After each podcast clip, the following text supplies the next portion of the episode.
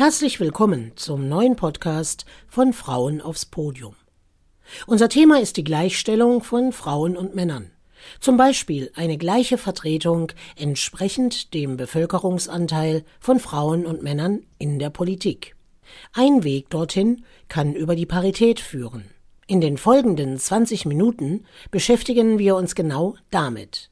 Was bedeutet Parität? Warum wurde ein Paritätsgesetz in Brandenburg eingeführt und wieder kassiert? Und welche Gründe gibt es, weiter an der gleichen Repräsentation von Frauen und Männern in der Politik zu arbeiten? Mein Name ist Andrea Protscher und ich begleite Sie durch diesen Podcast. Zunächst einmal haben wir uns auf den Straßen Brandenburgs umgehört, was die Menschen unter dem Begriff Parität verstehen. Also generell, ich glaube, das ist so was ähnliches wie die Frauenquote an sich. Ne? Man sagt immer, Frauenquote ist immer, naja, dann regelt man das nur, weil die Quote erfüllt sein muss. Aber ich denke, man hat auch schon viele Beispiele, auch in Unternehmen, wo man mit Frauenquote so viel erreicht hat, dass immer mehr Frauen auch in Führungspositionen sind. Und ich denke, das äh, ist im Wandel und das ist auch sehr gut so. Parität, äh, Solidarität, glaube ich. Ich weiß jetzt gar nicht. Mitgefühl, Wertschätzung. Ähm, ja, sowas denke ich. Es ist nicht unbedingt Pflicht oder ratsam, so sollte man das nicht machen. Wenn niemand da ist, dann sollte die Stelle damit besetzt werden, wer da ist. Aber wenn es Frauen gibt für die Stelle, dann sollten auch Frauen mit ausgewählt werden. Äh, der Begriff Parität kann eine Menge bedeuten, ja. Ja, ich bin Physiker, da ist zum Beispiel Invarianz unter äh, Spiegelungen im Raum damit gemeint. Ich finde diese Unterscheidung erstmal zwischen Frauen und Männern nicht so optimal. Ne? Mir geht es um Persönlichkeit, um Ausstrahlung halt und dann, wie man es rüberbringt und was hintersteckt, was rauskommt. Das ist für mich wichtig. Ja? Also ich trainiere ja nun viele Leute und da scheide ich auch nicht zwischen Frauen und Männern. Mir geht es immer so um, um die Werte, so die Zuverlässigkeit und Vertrauen aufbauen. Das ist mir egal, ob es Mann oder Frau ist. Ja? Es wäre schon gerecht, deswegen, wenn es 50 Prozent Frauenanteil in der Bevölkerung gibt, soll es auch 50 Prozent im Parlament sein.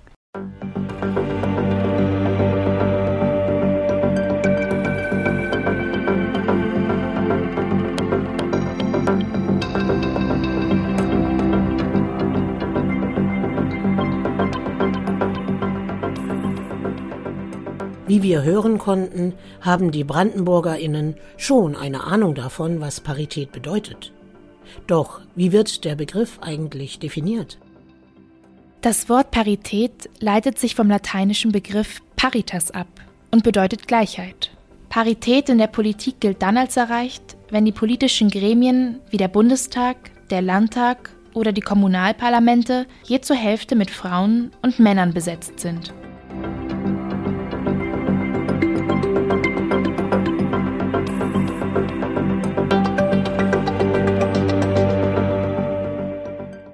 Aus heutiger Sicht sind Frauen in der Politik eine Selbstverständlichkeit. Aber das war nicht immer so. Frauen in Deutschland haben erst seit 1919 das Recht zu wählen und auch gewählt zu werden. Die Einführung des aktiven und passiven Wahlrechts für Frauen war ein Wendepunkt in der deutschen Geschichte. In der ersten Nationalversammlung mit Frauen lag der Frauenanteil bei nur 10 Prozent. Und obwohl seither über 100 Jahre vergangen sind, ist die Politik noch immer nicht wirklich repräsentativ. Denn der Frauenanteil im Bundestag liegt heute bei gerade einmal 31 Prozent, Tendenz rückläufig. Vor allem in der Kommunalpolitik sieht es sogar noch schlechter aus. Um die gleiche Vertretung von Frauen und Männern in den politischen Gremien schneller voranzubringen, gibt es in vielen Ländern, wie zum Beispiel in Belgien oder Frankreich, ein Paritätsgesetz. Dieses Gesetz sieht vor, dass bei Wahlen gleich viele Frauen und Männer jeweils aufeinander folgend in einem sogenannten Reißverschlussprinzip aufgestellt werden müssen. Bei Listen, Europa-, Kommunal- oder Regionalwahlen hat sich das Paritätsgesetz positiv ausgewirkt. Studien in Frankreich zeigen, dass ohne dieses Gesetz insgesamt viel weniger Frauen in der französischen Politik wären.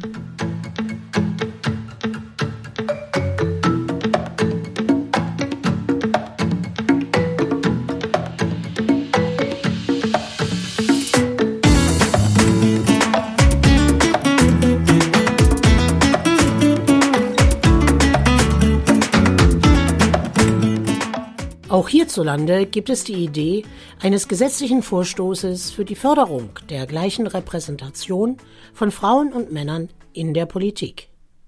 Gleich in zwei Bundesländern, Thüringen und Brandenburg, hatten die jeweiligen Landtage ein Paritätsgesetz beschlossen.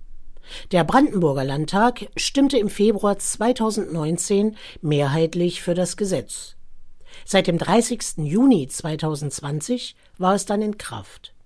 Das Gesetz verlangte, dass auf Wahllisten gleich viele Männer wie Frauen kandidieren.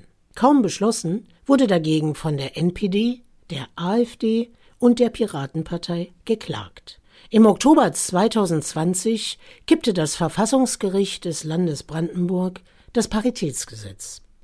Begründung Die Richter argumentierten, dass das Paritätsgesetz das Recht auf Freiheit und Gleichheit der Wahl sowie das Recht der politischen Parteien auf Betätigungsfreiheit, Programmfreiheit und Chancengleichheit beeinträchtige. In ihrem Urteil räumten die Richter dem Recht der politischen Parteien eine höhere Stellung ein als dem Gleichheitsgrundsatz nach Artikel 3 Absatz 2 des Grundgesetzes. Dieser eben besagt, dass der Staat den Verfassungsauftrag hat, die Gleichberechtigung zu fördern oder sicherzustellen. Als das Urteil verkündet wurde, saß die damalige SPD-Vizevorsitzende Clara Geiwitz mit im Gerichtssaal. Wir haben Clara Geiwitz hier zum Gespräch eingeladen. Wie würden Sie den Begriff Parität in ein bis zwei Sätzen beschreiben? Parität heißt halbe halbe, also ähm, ganz praktisch, wenn die Hälfte der Bevölkerung aus Frauen besteht, ähm, soll Parität im Parlament heißen, dass auch da die Hälfte der Abgeordneten Frauen sind. Und warum und wofür brauchen wir gleich viele Frauen und Männer in der Politik? Naja, es ist doch eine Frage der Gerechtigkeit. Es ist doch nicht zu verstehen, warum dauerhaft, also seit Bestehen der Bundesrepublik in allen Parlamenten immer mehr Männer sind als Frauen. Und das führt natürlich ganz klar dazu, dass die Interessen von Frauen weniger stark und laut vertreten sind. Und das wollen wir ändern. Wie kam es eigentlich zur Idee eines Paritätgesetzes oder Paritätsgesetzes in Brandenburg? Ganz deutlich wurde das zum 100. Geburtstag des Frauenwahlrechts, weil man natürlich auch eine Zeit lang gedacht hat, ach, das wird sich vielleicht von alleine eine Parität einstellen. Das braucht halt einfach ein paar Jahrzehnte. Aber nach 100 Jahren Frauenwahlrecht ist klar, das wird nicht von alleine kommen. Und äh, die Idee von Paritätsgesetzen gibt es in vielen anderen Ländern. Frankreich war da ein ganz starker Vorreiter. Also insofern haben wir das nicht erfunden, sondern uns ähm, einfach umgeschaut in der Welt. Wie haben Sie eigentlich überzeugt? Wie haben Sie Mitstreiterinnen und Mitstreiter gefunden für das Paritätsgesetz? Wir hatten eine sehr günstige Konstellation im Parlament. Wir hatten ähm, einen grünen Antrag äh, von der Oppositionsfraktion und eine rot-rote Landesregierung. Und da war jedem klar, man kann jetzt auf keine andere politische Mehrheit warten. Wenn diese politische Mehrheit nicht genutzt wird für ein Paritätgesetz, dann wird es wahrscheinlich auch keine andere tun. Nun wurde das Gesetz durchgesetzt und ist dennoch gescheitert. Wie geht es jetzt nach dem Kippen durch das Landesverfassungsgericht mit der Parität in Brandenburg weiter? Welchen Anlauf für die Gesetzgebung gibt es? Soll Druck von der Straße entstehen? Wie sind da Ihre Prognosen? Ich denke, wir sind am Anfang eines längeren Prozesses. Wir warten natürlich gespannt auf, was das Bundesverfassungsgericht sagt. Und wir schauen auch über Brandenburgs Landesgrenzen hinaus. Jetzt sind ja bald Bundestagswahlen. Sehr viele Parteien bekennen sich, zum Beispiel die SPD in ihrem Bundestagswahlprogramm zu Paritätgesetzen. Ich glaube, dass es klar ist, dass viele Parteien jetzt mittlerweile sich zu dem Ziel bekennen. Wir suchen jetzt noch nach einem Weg, wie man das im Rahmen des deutschen Rechtes umsetzen kann. Und unterm Strich und zuletzt, warum brauchen wir eigentlich mehr Frauen in der Politik? Ich denke, gerade die Corona-Krise hat doch ganz klar gemacht, dass es Interessen gibt, die werden auf den ersten Blick gesehen, also die Interessen der Wirtschaft, natürlich auch die wichtigen Interessen der Arbeitnehmer. Aber viele Frauen haben dann auch festgestellt, dass zum Beispiel die Interessen von Familien nicht so weit vorne auf der Agenda gestanden haben. Und das ist ganz klar, wenn eine Teil der Bevölkerung dauerhaft im Parlament unterrepräsentiert ist, dann ist die Gefahr groß, dass die Interessen dieses Teils der Bevölkerung auch unterrepräsentiert sind. Haben Sie den Eindruck, dass Frauen möglicherweise noch andere Kompetenzen mitbringen könnten als Männer? Ach, das ist ehrlich gesagt ja auch ein Klischee. Also Frauen sind ja auch unglaublich unterschiedlich und Frauen sind auch nicht die besseren Menschen. Aber wir sehen natürlich, dass Frauen in der Politik manchmal anderen Angriffen ausgesetzt sind, als das Männer bemerken. Und ich denke, auch wenn da einfach mehr Frauen da sind, die sich gegenseitig stärken, dann wird es auch für die Frauen in der Politik einfacher. Wir hatten jetzt 16 Jahre lang eine Frau als Bundeskanzlerin. Wir haben also gesehen, das geht. Wie ist das unter Ihren Kollegen? Sehen Sie da, dass unterschieden wird zwischen Frauen und Männern oder ist das inzwischen eigentlich gleich? Auch da ist es sehr unterschiedlich. Das Paritätgesetz wurde in Brandenburg natürlich auch mit der Hilfe von vielen Männern beschlossen. Ich weiß, dass gerade in der äh, jungen Vätergeneration auch ein großer Bedarf ist, ein anderes Familienmodell zu leben, als das früher der Fall war. Und demzufolge glaube ich, dass sich da auch kulturell etwas ändert.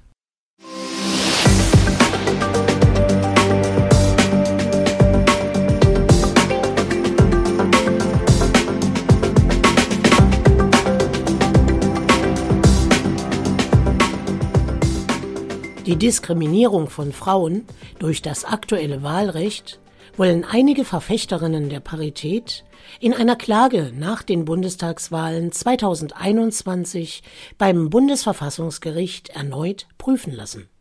Aber es gibt auch Politikerinnen, die sich erleichtert zeigen, dass das Paritätsgesetz gekippt wurde. Frauen sollten auf andere Weise motiviert werden, in die Politik zu gehen, nicht qua Gesetz. Das meint zumindest Laura Schieritz. Sie ist stellvertretende Bundesvorsitzende der Jungliberalen und Mitglied im FDP-Bundesvorstand. Und uns jetzt zugeschaltet. Frau Schieritz, wie sind Sie zu Ihrem politischen Engagement in der FDP gekommen? Das war einfach der tiefe Wunsch, ja, die Chancen der Demokratie zu nutzen. Denn es ist ja nicht selbstverständlich, weder historisch noch im internationalen Vergleich, dass ja theoretisch jeder die nächste Bundeskanzlerin werden kann. Wie ist der Anteil von jungen Frauen und Männern bei den Julis? Ja, der könnte deutlich besser sein. Wir haben ungefähr einen Frauenanteil von 20 Prozent. Das macht uns natürlich überhaupt nicht zufrieden. Das Problem ist dabei aber tatsächlich eher, dass uns mehr junge Männer beitreten. Es ist nicht so, dass uns Frauen verlassen, sondern ja, der Trend ist, äh, entwickelt sich in die Richtung, weil wir halt mehr männliche Neumitglieder haben als weibliche. Und das ist natürlich etwas, was uns nicht zufriedenstellt. Wäre es denn wichtig, dass mehr junge Frauen sich aktiv in einer Partei engagieren? Ja, absolut. Das ist total wichtig, denn das ist ja letztendlich der erste Schritt. Wenn wir mehr Frauen in politischer Verantwortung wollen, dann müssen sie auch in einer größeren Zahl in Parteien aktiv sein, weil letztendlich die Personalauswahl eben über die Parteien getroffen wird. Deswegen ist es das erste Problem, was man angehen muss. Und ich glaube, das ist nicht einfach zu lösen. Also natürlich müssen Parteien an sich arbeiten. Und ich glaube, das machen auch alle Parteien. Und wie können wir ja, das ist da eben auch ein Baustein familienfreundlicher werden, weil es nun mal noch so ist, dass Frauen den Großteil der Care-Arbeit leisten. Deswegen müssen wir natürlich schauen, dass man vielleicht nicht immer nur an Abendzeiten Veranstaltungen macht, sondern auch mal einen Brunch anbietet, immer die Möglichkeit gibt für eine Kinderbetreuung oder eben auch die Familie mitzubringen. Das kommt ja nicht nur jungen Müttern, sondern auch jungen Vätern zugute. Das sind so Bausteine. Dann geht es natürlich auch um das Miteinander, wo wir Vertrauenspersonen haben, die auch darauf achten, dass das Miteinander im Verband gut ist. Und ich glaube, das größte Problem, das liegt letztendlich noch in gesellschaftlichen Rollenerwartungen und Klischees, dass man eben sagt, ja, Politik, das ist irgendwie eine Männerdomäne und viele Frauen vielleicht auch deshalb gar nicht erst den Wunsch aus sich selbst heraus entwickeln entwickeln, äh, politisch aktiv zu werden. Genauso wie viele Frauen ja auch vielleicht gerne mehr Care-Arbeit übernehmen als ihr Mann. Aber das dann eben dazu führt, dass sie unterrepräsentiert sind in Politik, aber auch in der in wirtschaftlichen äh, Führungspositionen. ich glaube, das ist ein sehr, sehr dickes Brett. Und da gehört es dazu, Vorbilder zu etablieren. Das machen Parteien ja auch ganz stark, aber allgemein in der Gesellschaft um irgendwie aufzubrechen, dass Politik was speziell männliches ist oder dass es die eine weibliche Art zu leben gibt und die eine männliche Art. In Ihrer Verfassungsbeschwerde gegen das Paritätsgesetz geben Sie an, dass Parität die Wahlrechtsgrundsätze der Freiheit und Gleichheit aushebelt. Wie interpretieren Sie Freiheit und Gleichheit angesichts einer Verteilung von 70 Prozent Männern und 30 Prozent Frauen in politischen Gremien? Freiheit und Gleichheit sagt ja eigentlich aus, dass es keine Rolle spielen darf, welches Geschlecht man hat, sondern Männer und Frauen und auch alle, die sich eben nicht als eindeutig männlich oder weiblich definieren, ja, gewählt werden können. Und es ist knapp 100 Jahre her, dass eben die Wählbarkeit ans Geschlecht geknüpft war. Bis 1918 durften Frauen ja gar nicht wählen. Und jetzt wollen wir wieder letztendlich rein vom Denken her eine Rolle rückwärts machen und sagen, okay, das Geschlecht ist das einzige Merkmal, was, also was wir uns zuerst anschauen, wenn wir entscheiden, ob jemand wählbar ist. Und das finde ich ein Irrweg und auch eher eine Rolle rückwärts, denn Gleichberechtigung bedeutet, dass es eben keine Rolle spielt, welches Geschlecht man hat. Und äh, das sehe ich halt durch eine Paritätsgesetzgebung ausgehebelt. Und ähm, deswegen habe ich da auch ein massives Störgefühl und bin überzeugt, dass das nicht der richtige Weg ist, um in einer Demokratie eben für mehr Mitbestimmung von Frauen zu werben. Ich sage ja gar nicht, dass es kein Problem gibt, aber eine Quote halte ich für den demokratisch falschen Weg. Und deshalb müssen wir eben die dickeren Bretter bohren, die ich gerade schon angesprochen habe, schauen, wie machen wir Parteien attraktiver, wie erwecken wir in mehr Frauen den Wunsch, politisch aktiv zu werden. Frau Schieritz, Sie sagen, dass Gleichberechtigung echtes Empowerment statt einer Gesetzesänderung und starre 50 zu 50 Schablonen braucht. Was beinhaltet denn dieser Ansatz? Welche konkreten Änderungen haben sich bislang gezeigt?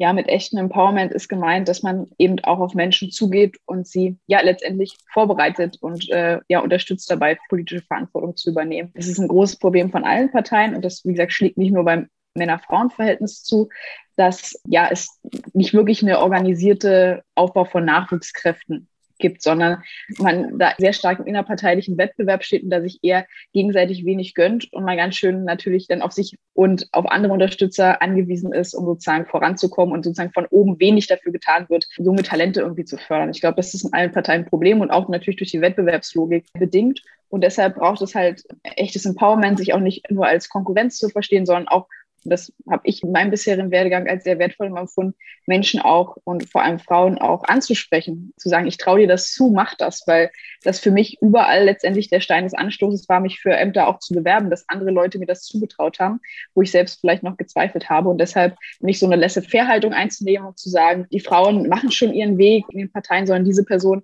ganz gezielt auch anzusprechen und zu sagen, du kannst das, weil sie sich vielleicht manchmal nicht so selbstbewusst sind, wie es beispielsweise einige Männer auch in Parteien sind und es manchmal auch nur daran scheitert und gar nicht an den formalen Qualifikationen oder Fähigkeiten.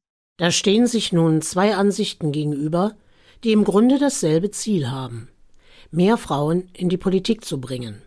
In diesem ersten Teil des Podcasts von Frauen aufs Podium haben wir die Idee der Parität für Brandenburg und die politischen Positionen betrachtet. Im zweiten Teil des Podcasts werden wir uns eingehend mit der Frage befassen, warum mehr Frauen in den politischen Gremien wichtig sind und wie wir dahin kommen können. Dazu sprechen wir unter anderem mit Manuela Dörnenburg, der Gleichstellungsbeauftragten des Landes Brandenburg. Wir würden uns freuen, wenn Sie wieder dabei sind.